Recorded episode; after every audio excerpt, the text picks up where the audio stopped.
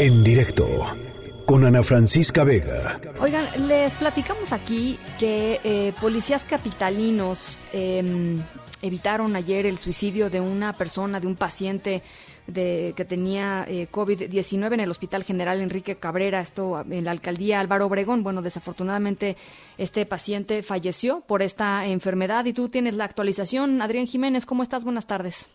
Buenas tardes, Ana Francisca Auditorio. Un saludo afectuoso. Efectivamente, el paciente con COVID-19 internado en el Hospital General Enrique Cabrera, que ayer intentó arrojarse de la azotea del nosocomio, falleció por complicaciones derivadas de esta enfermedad solo horas después de que policías capitalinos evitaron que atentara contra su vida, así lo confirmaron fuentes de la Secretaría Local de Salud.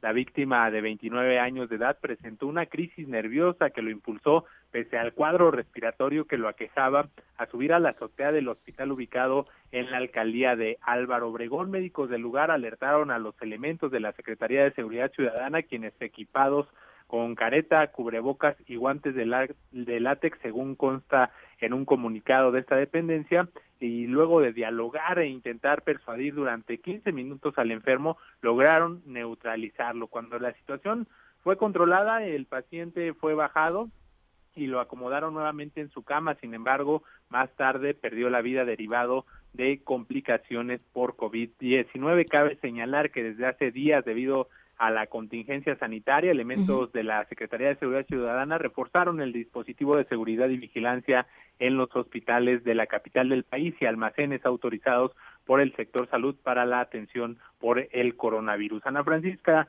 auditorio, la información que les tengo. Bueno, pues muchísimas gracias, Adrián. Buenas tardes. Gracias, buena tarde.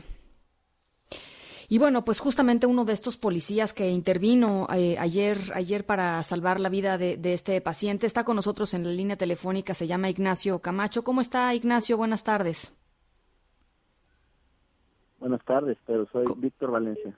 Ah, perdón, eh, Víctor, eh, discúlpeme, tenía aquí la información que estaba platicando con, con Ignacio Camacho. Víctor, eh, platíqueme eh, un poco cómo, pues cómo se siente después de escuchar la noticia de que el paciente falleció. Mira, la verdad eh, desconozco ese dato. Eh, nosotros hicimos nuestra participación y no, no supe más. Eh, ¿Cómo fue ayer? Cuénteme un poquito que, cómo se fueron desarrollando las cosas, Víctor. Ok. estaba yo en mi, en mi área, que es medicina interna, en el segundo piso, ahí en el hospital en el Cabrera, cuando por el voceo piden un código negro. que es un código negro? Es un código de seguridad del hospital. dan la especialidad y uno sabe que está en ese algo de peligro para, para la integridad de, del mismo, ¿no? Me traslado al tercer piso, que es cirugía general, y la jefa de enfermeras me dice que el paciente se había escapado por la escalera de emergencia. Me dirijo hacia la escalera y cuando volteo veo que el paciente se, se brincó hacia la azotea. Me subo, también me brinco y empiezo a utilizar comandos verbales.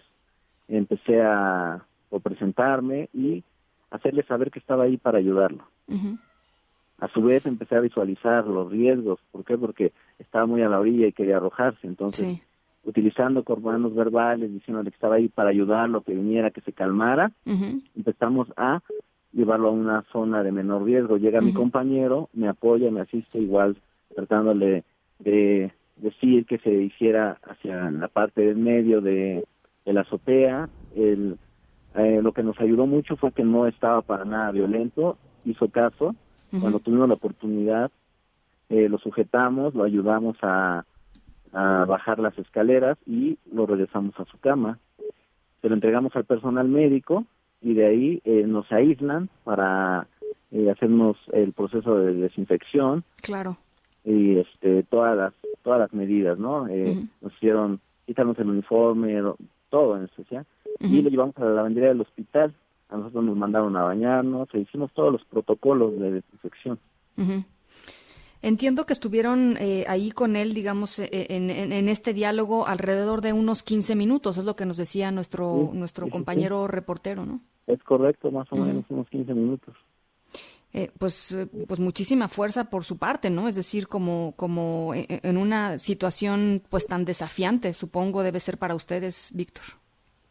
Y mira, en ese momento eh, la adrenalina atiendes al, al máximo y siguiendo los protocolos que tenemos por parte de Policía Auxiliar, eh, pues la verdad es una satisfacción que haya salido haya salido bien las cosas. Claro. ¿Cuánto tiempo eh, lleva eh, siendo policía, Víctor? Llevo siete años en la corporación. Siete años. ¿Y, y este, estos momentos son los más eh, complicados que le ha tocado vivir como policía o no? Sí, es la primera vez que me toca una situación así.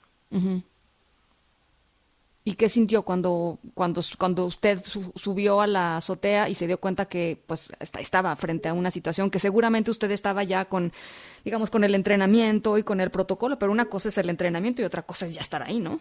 Supongo. Sí, ya cuando estás ahí, eh, la mente la llevas en que tienes que proteger la integridad de esa persona. Claro. Entonces, eh, ocupas los conocimientos, los protocolos que tienes y pues, gracias a Dios salió todo bien. Sí. ¿Qué les decía él, Víctor? Mira, él, eh, con él no tuvimos un diálogo, ¿no? Él se veía, se veía como ido, o sea, es donde hago énfasis que nos ayudó mucho que no, que no puso violento, o sea, él hizo caso a los comandos verbales que, que utilizamos, de, decirle que estábamos ahí para ayudarlo, que lo íbamos a regresar a su cama. Eh, la verdad fue, fue de gran ayuda que no se puso agresivo. Oiga, Víctor, eh, están ustedes entonces eh, en, en, este, pues en esta protección de los hospitales, en esta este, este programa temporal, digamos, de protección a, a los hospitales. Eh, ¿cómo, lo, ¿Cómo lo recibe la ciudadanía? Porque hemos visto de pronto, por ejemplo, que hemos encontrado algunos casos en donde agreden a las enfermeras, al personal sanitario que está en los hospitales, y, y me pregunto si usted también o algunos de sus compañeros han enfrentado también este tipo de de, agresiones de parte de gente que, pues, este, por ignorancia o por cualquier otra cosa, eh, teme que, que, los que están ahí en la, en la primera fila, pues, puedan, puedan contagiarse y puedan contagiarlos eventualmente. Claro, mira, a pesar de que el hospital es, eh, está designado como receptor del COVID, eh, la verdad, hasta ahorita no, no hemos sufrido agresiones ni nada, hemos mantenido la seguridad del hospital al 100. Sí y se sienten protegidos en términos de ustedes mismos no contagiarse. O sea, nos decía que los llevaron rápidamente a, desinfectar, se cambiaron la ropa, etcétera. ¿Están tranquilos en ese sentido ustedes? ¿Se siente usted tranquilo? llevábamos todas las medidas de prevención, llevábamos careta, llevábamos guantes, llevábamos cubrebocas, seguimos los protocolos. Entonces, este, inmediatamente terminando la desinfección, eh, eh, todo el protocolo. la verdad, sí, nos hicieron eh, las pruebas, ya nos han puesto en aislamiento. ¿Qué le diría eh, a la gente que nos está escuchando, Víctor, que, que, está oyendo esto, que quizá está en su casa, pero quizá no está haciendo caso de las recomendaciones y está saliendo? ¿Cuál es la recomendación? ¿Qué, qué les diría? Había un llamado a la ciudadanía de que si no es necesario salir, no lo hagan, que sigan todas las indicaciones que se están haciendo, que mantengan la sana distancia, que mantengan eh, una higiene, todos esos protocolos para, para su propia protección. Bueno, pues yo le agradezco, le agradezco muchísimo eh, estos, estos minutos, este testimonio, creo que es muy importante escucharlo y le agradezco en general eh, pues la labor y la, y la entrega, Víctor. Gracias, estamos para servirle.